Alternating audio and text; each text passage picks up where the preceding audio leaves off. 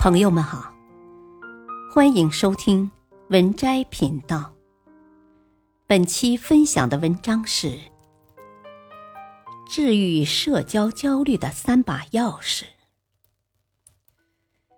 居人之上不自傲，居人之下不自轻，才是人际交往中最美的姿态。人生不易。谁不是背负着生活的压力艰难前行？有人承受着工作的压力，有人承受着养家的压力，还有人陷在精神的内耗里，承受来自社交关系的压力。社交压力会汇集成无孔不入的焦虑，让人窒息，让人崩溃，让人停滞不前。心理学家罗洛梅说：“焦虑产生是因为自己想变得更好，但又无所适从。那么，要如何才能摆脱这些社交焦虑呢？”待人无法中说：“知人不必言尽，责人不必苛尽，敬人。”不必卑敬，说话有边界，敬人有尺度，处事有分寸，才是缓解社交焦虑的秘诀。掌握了这三把钥匙，你才能更好的摆脱焦虑。第一，第一把钥匙，知人不言尽。看到这样一句话：“语言是一门艺术，说是一种能力，不说是一种智慧。说话是一种本能，但让人听得舒心才算本事。”冯唐在《三十六大》中讲述了一个茶馆主人的故事。有几个朋友约在台北一茶馆喝茶，茶馆主人吹牛说。自己在家乡有几亩茶地，所出的极品山地茶更是世间罕见，举世少有。正好席间有个老总是做茶叶生意的，对茶叶了解颇深。他听出茶馆主人是在吹嘘，却只是笑而不语，并未点破。这个老总平时为人低调，对很多事都是看穿不说。故而在生意场上如鱼得水，很多朋友都愿意帮衬他。正所谓“话若说尽，伤人伤己”，有时候看破不说，才是一个人最大的善意。传说，乾隆皇帝下江南，曾为苏州狮子林题词，“真有趣”三个字。当时。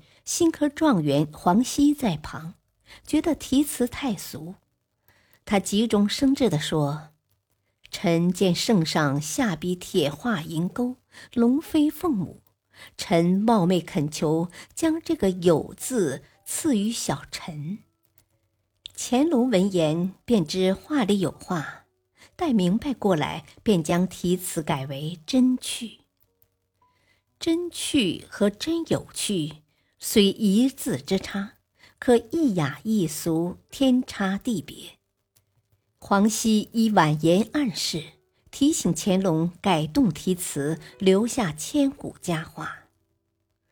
蔡康永曾在《说话之道》里说：“你越会说话，别人就越快乐；别人越快乐，就会越喜欢你。”言不至深。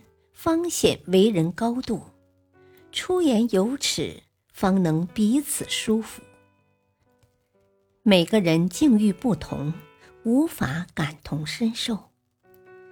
看破不说破，少些锋芒，留有余地，既是对彼此的尊重，也是一个人的最高修养。第二，第二把钥匙。责人不苛尽。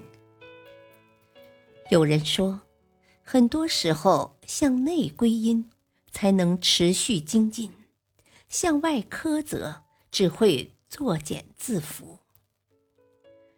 责人至尽，看到的全是过错；不苛责于人，看到的都是长处。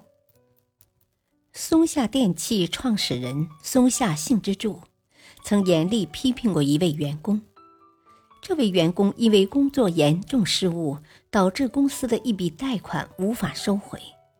幸之助在盛怒之下，非常严厉地批评了这位员工。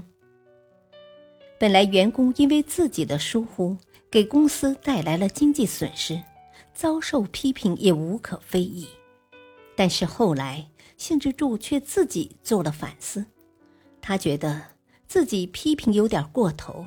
没有顾及员工的想法，再三考虑后，他马上打电话好言安慰员工。恰好当天这个员工搬家，他干脆去员工家祝贺乔迁之喜，并帮着一起搬家具，跑前跑后，忙得满头是汗。一年后的这一天，信之助亲手写了一张卡片寄给这个员工。上面写着：“忘掉这可恶的一天吧，让我们重新迎接新一天的到来。”收到卡片的员工瞬间感动得眼圈发红。新之助的这一举动不仅收获了员工的心，也赢得了公司所有同事的称赞。《增广贤文》有言：“以责人之心责己。”以恕己之心恕人，责己恕人是一种豁达，在他人犯错时不过分苛责，才是最好的尺寸。好的人际关系应该是说一半给人听，留一半让人醒。感谢收听，下期继续播讲本篇文章。敬请收听，再会。